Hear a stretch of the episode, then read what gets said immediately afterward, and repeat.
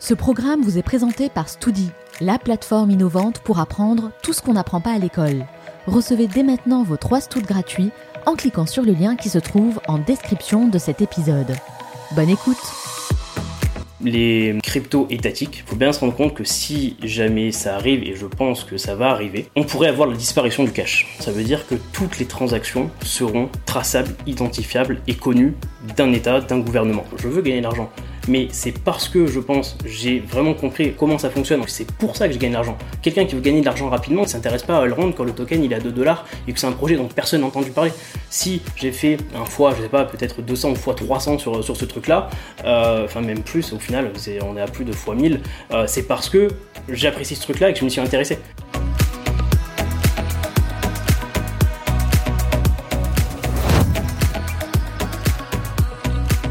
Quel est l'investissement qui vous a le plus rapporté à ce jour? Et la question qui arrive au, bon timing. Euh, bah, du coup, euh, euh IGLD, du coup, c'est aussi. Euh, enfin, après, les choses sont liées, c'est-à-dire qu'à partir du moment où on apprécie un projet, globalement, ça veut dire pas tout le temps, mais qu'on suit depuis un certain temps. Et si on suit un projet depuis un certain temps, c'est-à-dire qu'on était là au tout début. Euh, globalement, je suis rentré sur, sur Elrond euh, quand il s'appelait même pas encore IGLD, il s'appelait à l'époque ERD. Enfin bref, c'était vraiment les tout débuts. Où le token était peut-être quelque chose comme 2 ou 3 dollars, quelque chose comme ça. Et il a eu des plus hauts aux alentours des. des, là aujourd'hui, je sais plus exactement le, cours à, à, date, mais on est aux alentours des 150 dollars, quelque chose comme ça. Donc, ok. Euh, Mais en tout cas, moi, j'apprends beaucoup, beaucoup avec vous, Dimitri. Et ce qui m'intéresserait aussi de savoir, c'est combien vous avez investi de base et combien ça vous a rapporté au final? Au tout début, je suis rentré en fait euh, avec quelques centaines euh, d'euros. et au final, on va dire que j'ai dû investir quelque chose comme 10 000, ouais, aux alentours de, de 10 000 euros. Et, on est globalement aujourd'hui sur, sur voilà, entre x10 et x20. D'accord, bah bravo, félicitations. On peut dire que c'est un bon investissement. Effectivement.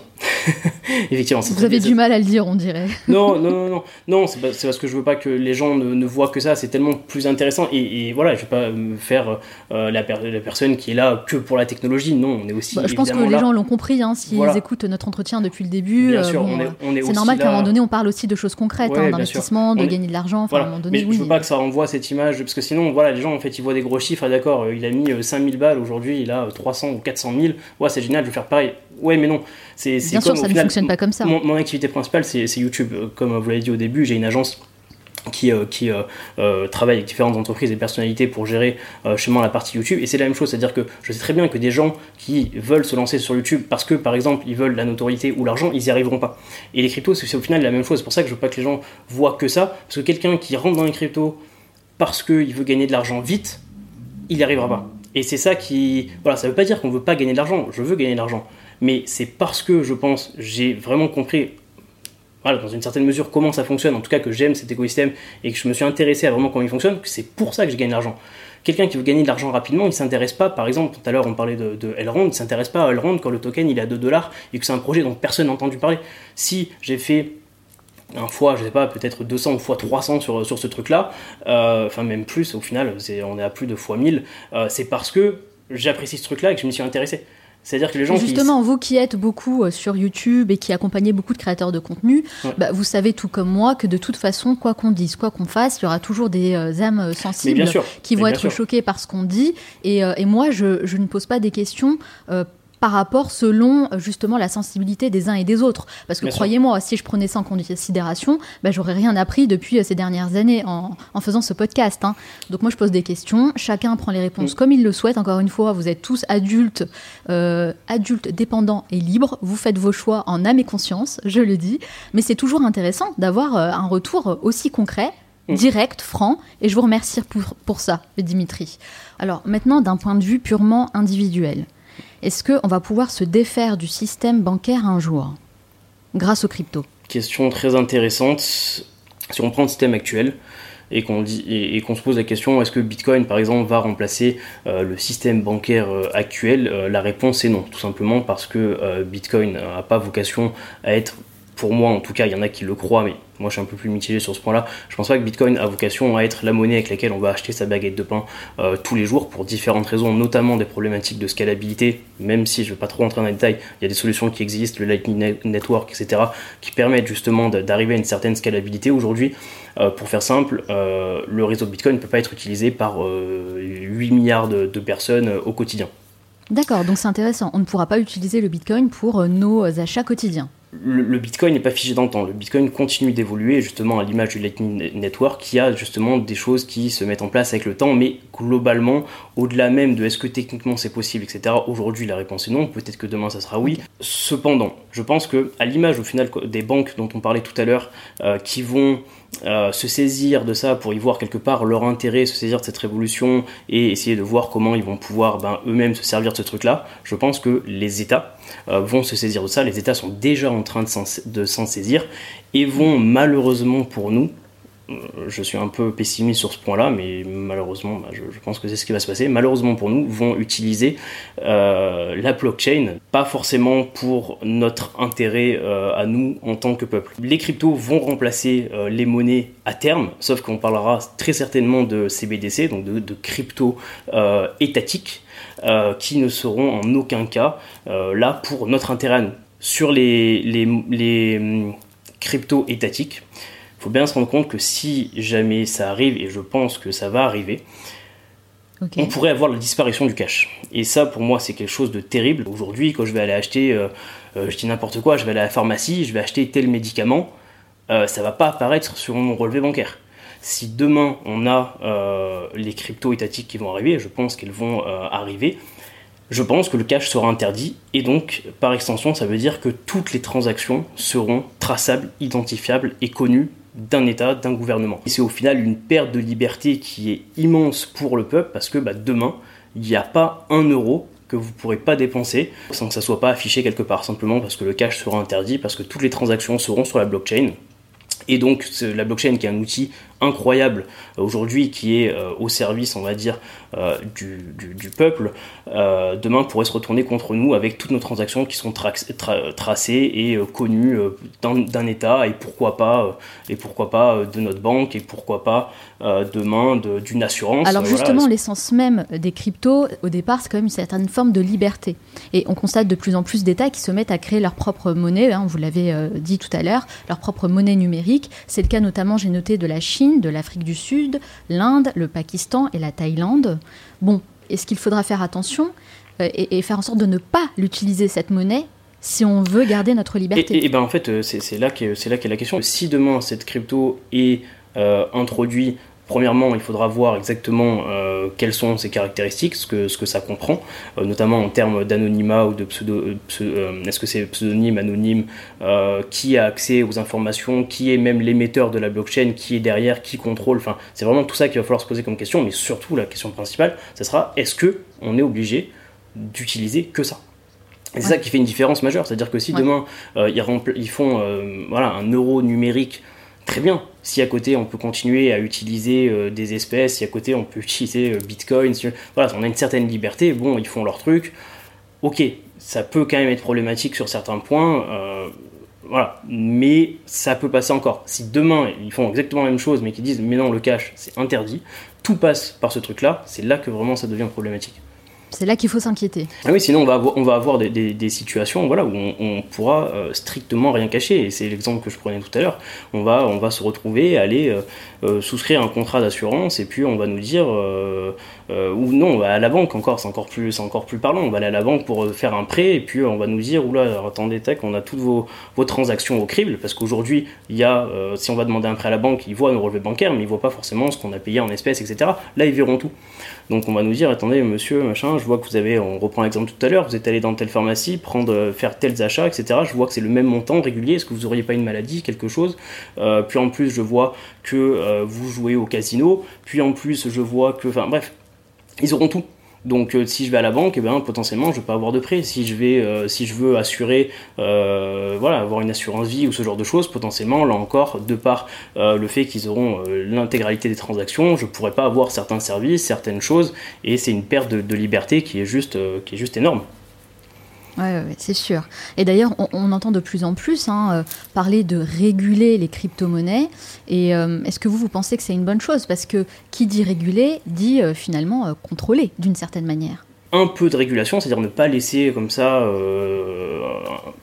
enfin comment dire, ne rien réguler du tout, ce serait pas non plus une solution, parce que la régulation va permettre de rassurer certains acteurs. C'est-à-dire que dans un marché qui est absolument pas régulé, certains acteurs ne rentreront jamais certaines grosses entreprises, certains euh, très gros fonds d'investissement, certains États même, et qu'on le veuille ou non, il y en a qui vont avoir cette vision, voilà, très, euh, mais c'est pas grave, ils rentrent pas, on, reste sur notre petit truc, etc. Euh, ça peut se défendre d'avoir cette vision-là, mais si on, a une vision un petit peu plus globale, un peu plus tournée vers le long terme sur l'écosystème, on a envie que cet écosystème avance, se développe, et donc, faut pas se leurrer, on a quand même besoin de ces acteurs-là. Et ces acteurs-là, ils ne rentrent pas dans quelque chose qui est absolument pas régulé. Une énorme entreprise, si elle veut placer une partie de sa trésorerie en Bitcoin, elle ne peut pas le faire sur quelque chose où il y a zéro règle. Donc c'est pour ça que voilà, on est, c'est ni noir ni blanc, c'est ni mauvais ni très bon, c'est vraiment un entre-deux. C'est-à-dire qu'il faut réguler pour donner un cadre, pour rassurer certains acteurs en ayant à cœur de faire en sorte que cet écosystème se développe pour le pays, pour les entreprises qui bossent dur dedans et que ça soit bah, du coup vraiment une opportunité qu'on saisisse mais il faut pas trop réguler pour que justement on soit plus euh, qu'on soit pas anticoncurrentiel et qu'on se tire simplement une balle dans le pied. Euh, les Français le savent très bien, on a laissé passer la révolution internet, c'est un énorme virage numérique qu'on a complètement raté. Aujourd'hui, on prend mm. les, GAFAM euh, il y a, bah, évidemment, il n'y en a aucun qui est français. On prend BATX, bah, c'est les Chinois, il n'y en a aucun qui est français aussi, évidemment.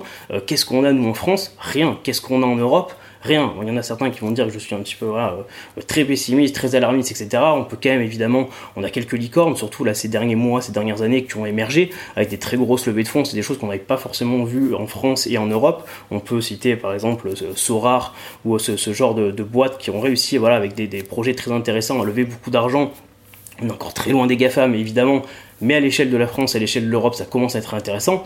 Mais il faut pas se leurrer, on a quand même euh, voilà, une éternité de retard sur, sur les Américains et sur les Chinois. Alors, moi, Dimitri, quand je vous parle de régulation, je pense notamment au MICA. Et je vais citer Pierre Persson qui dit En l'état, MICA condamne définitivement l'avenir des crypto-actifs en Europe en interdisant le bitcoin et les en compliquant l'utilisation des NFT et de la finance décentralisée. Vous, Dimitri, personnellement, vous en pensez quoi?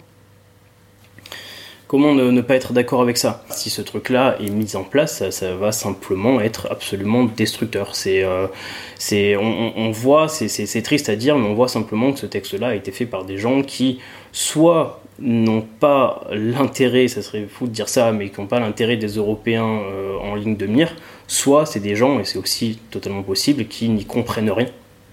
Et c'est, euh, triste à dire, mais là, pour le moment, on se, on se voit répéter exactement ce qui s'est passé avec euh, les années 2000 euh, et, le virage manqué euh, du, numérique pour la France, mais pour l'Europe tout entière.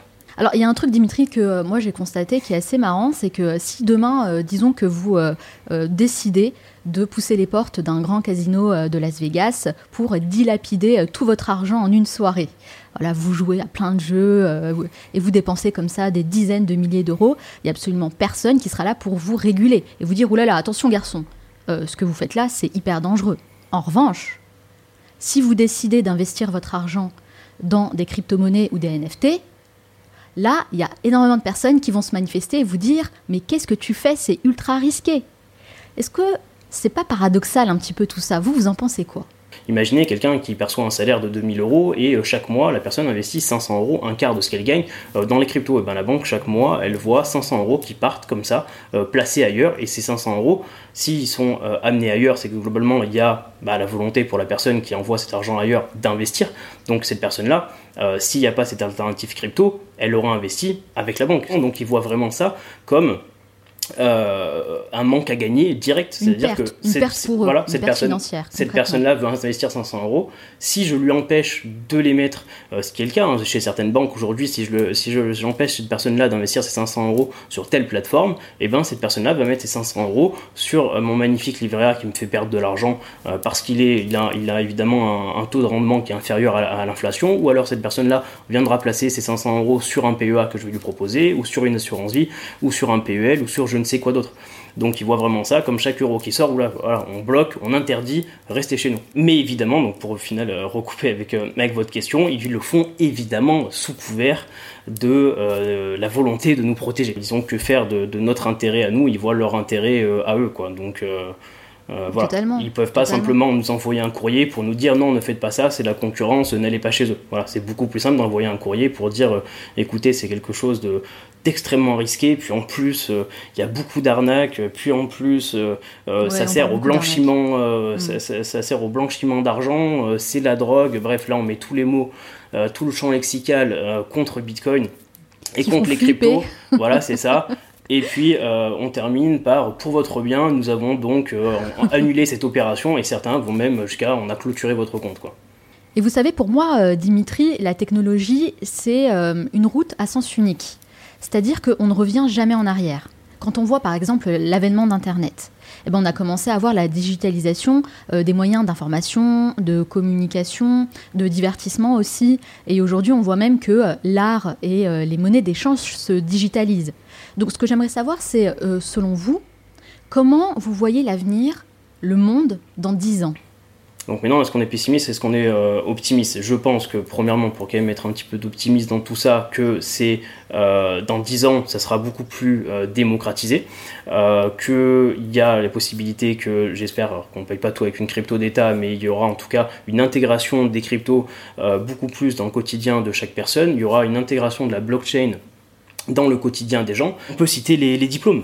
Les diplômes aujourd'hui, voilà, comment est-ce qu'on authentifie, on certifie un diplôme? Aujourd'hui, quand vous, validez euh, un, diplôme, une formation, on vous le remet de manière physique, puis ensuite bah, il faut le conserver et il faut éventuellement euh, le présenter pour avoir un, boulot, ce genre de choses. Et puis on a évidemment la problématique de euh, falsification, de est-ce que vraiment je suis sûr que c'est un vrai, etc. Et on a tout, euh, tout un tas d'histoires. On a encore eu récemment des exemples de personnes qui se faisaient passer pour médecins parce qu'ils avaient falsifié des, diplômes de, médecine. Quelqu'un qui, a été, euh, je crois, médecin du travail pendant 20 ans avec des, diplômes falsifiés, etc. On peut voir le risque. que, Voilà, on peut voir le risque que ça représente. Quelqu'un qui a aussi été pilote de ligne avec des faux diplômes, enfin ça représente un risque énorme. Alors déjà que pour moi le diplôme n'a pas forcément de valeur, avec ce que vous dites, il en a encore moins. Bah, disons que c'est pas le boulot d'un recruteur ou d'un employeur potentiel de se dire est-ce que vraiment c'est un vrai ou ce genre de choses? Et évidemment, je suis pas là à faire euh, l'éloge du diplôme. Euh, dans certains cas, il n'y en a pas forcément besoin, mais dans certains cas, on a envie que notre médecin il soit diplômé quand même. tout comme l'avion qu'on prend, on a envie qu'il soit piloté par quelqu'un dont on est sûr qu'il a suivi un, cursus jusqu'au bout. Et demain, du coup, avoir toutes les universités, les écoles qui, lorsqu'une promotion bah, du coup, a terminé son cursus et est diplômé, et eh ben, cette école viendrait inscrire dans la blockchain euh, qui a eu son diplôme, et eh ben, euh, ça rend simplement et purement la fraude du jour au lendemain impossible. Impossible. Soit vous êtes dans la blockchain de telle école, encore une fois, telle formation, telle année, soit vous y êtes parce que vous avez été inscrit à date par l'école, soit vous y êtes pas et euh, la blockchain est immuable dans le temps. C'est la, blockchain, au final, on ne s'est pas trop attardé là-dessus, mais c'est au final comme un livre. Après, encore une fois, il y a différents types de blockchain, mais si on parle vraiment de la blockchain, par exemple Bitcoin, c'est comme un livre sur lequel on va écrire, tourner les pages. Donc là, c'est des, en l'occurrence, c'est des blocs, et une fois qu'on inscrit une information dedans, on peut strictement plus la changer. Pour finir, Dimitri, j'aimerais vous poser une dernière question qui est très importante pour moi. J'aimerais savoir quelle est la compétence la plus importante que vous avez développée ces cinq dernières années et que vous auriez aimé apprendre à l'école Il y en a beaucoup, euh, parce que je pense que si j'en suis là aujourd'hui, c'est évidemment dans une grande partie grâce à mon auto-éducation, on va dire. Mais au final, étant donné qu'aujourd'hui mon activité principale, donc France Crypto me prend pas mal de temps, mais mon activité principale reste euh, Vega Management, euh, bah, au final, j'aurais aimé qu'on parle un petit peu plus des, réseaux sociaux et de, YouTube, au final, des choses que, que j'ai appris seul. Et pour le coup, c'est quelque chose qui est en train d'arriver avec, je pense, un petit peu de, retard. À titre d'exemple, je vais justement donner des, cours là d'ici euh, un mois en école de commerce à des, licences et, euh, et, des masters. Ah, c'est génial. Euh, sur, avec, un, avec un module, un vrai, c'est pas simplement une intervention, en plus un vrai module de 15 heures pour chaque, pour chaque classe, spécifiquement sur YouTube. Et, donc ça témoigne d'une certaine, voilà, ils, ils, ont compris, j'aimerais, après on peut faire le parler avec les cryptos, je pense qu'à un moment évidemment, même si on a déjà parlé au début, dans une certaine mesure c'est vraiment aussi en train d'arriver dans les cryptos, mais voilà, ça, ça, ça dénote d'un intérêt et aussi d'une demande, parce que si on forme des étudiants sur cette thématique-là, ça veut dire que quelque part, évidemment, les entreprises sont, sont demandeuses. Donc globalement, là je suis en train de, finir, finir mon cours. Euh, J'essaye de faire ça bien et pour faire simple, bah, ça, ça, permet de répondre facilement à cette question. J'aurais aimé que le, cours que je vais faire là, j'aurais aimé qu'on me le fasse parce que je, pense que ça va être, ça va être très cool. Quoi. En tout cas, c'est super de pouvoir euh, donner en retour et voilà, de transmettre euh, ce que vous avez appris, ce que vous auriez aimé apprendre vous en étant plus jeune. Est-ce que vous avez un livre à nous recommander? Ça va pas être euh, très très original, mais l'art de la guerre. Euh, l'art de la guerre de, Sun Tzu, je le trouve très marrant, euh, entre guillemets. le parallèle qu'on peut faire avec un livre qui a été écrit il y a si longtemps et des choses mm. au final tellement d'actualité. C'est, ça parle typiquement évidemment que de stratégie militaire, mais sur chaque conseil entre guillemets qui est donné, on peut y voir un intérêt pour nous et quelque chose qu'on, peut, qu'on peut euh, appliqué euh, dans, dans, notre, dans notre quotidien. Donc je trouve ça assez, euh, assez parlant. Et j'aime beaucoup les, biopics, que ce soit les, les, films ou, ou en livre. Et j'ai envie de dire... Bah, j'ai pas fait exprès, mais l'art de la guerre, du coup l'art de la victoire de, de Phil Knight, le, le, créateur de le créateur de Nike, qui a vraiment aussi une histoire vraiment vraiment passionnante et, et super inspirante. D'accord, l'art de la guerre et l'art de la victoire. On va partager tout ça. Euh, une vidéo, un film, un documentaire peut-être aussi à nous partager? Éventuellement une chaîne YouTube Oh, une chaîne YouTube, je, vais, je suis obligé de vous partager, on a, on a parlé pendant une heure de, crypto, je suis obligé de vous partager euh, la chaîne Asher. Euh, évidemment, si vous voulez vous former, c'est un, un, excellent point de départ. Et enfin, quelqu'un à suivre, quelqu'un qui est crédible, quelqu'un de fiable et de sérieux selon vous? Euh, très bonne, très bonne question. C'est très compliqué de sortir une seule personne. Euh, et là, en ce moment, enfin depuis déjà pas mal de temps, je, suis euh, beaucoup euh, le travail de Jean-Marc Jancovici, que j'invite les gens à, aller découvrir, notamment, notamment sur, sur YouTube, et qui fait un, un vrai travail de fond, justement, sur faire très simple, on va dire, pour vulgariser, euh, sur l'écologie.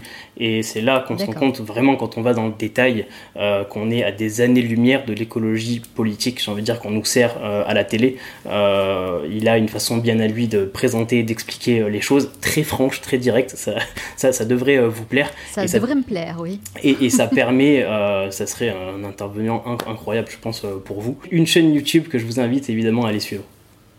Merci beaucoup Dimitri d'avoir répondu à toutes mes questions, d'avoir partagé autant de conseils. Ça a été vraiment euh, super intéressant d'échanger avec vous. Moi, personnellement, j'ai appris beaucoup et j'espère que ce sera le cas pour les personnes qui nous ont écoutés. Euh, pour finir, évidemment, euh, si on veut en savoir davantage sur vous, sur ce que vous faites, parce que vous faites beaucoup de choses, ou si on veut vous contacter, où peut-on aller? Le plus simple, c'est Twitter. Dimitri underscore, donc le tiré du bas SKM. Très bien. Nous, on partagera évidemment tous les liens de notre côté sur le site lemanalshow.com. Merci, Merci Dimitri. Je vous souhaite beaucoup de succès dans tous vos futurs projets. Merci pour l'invitation.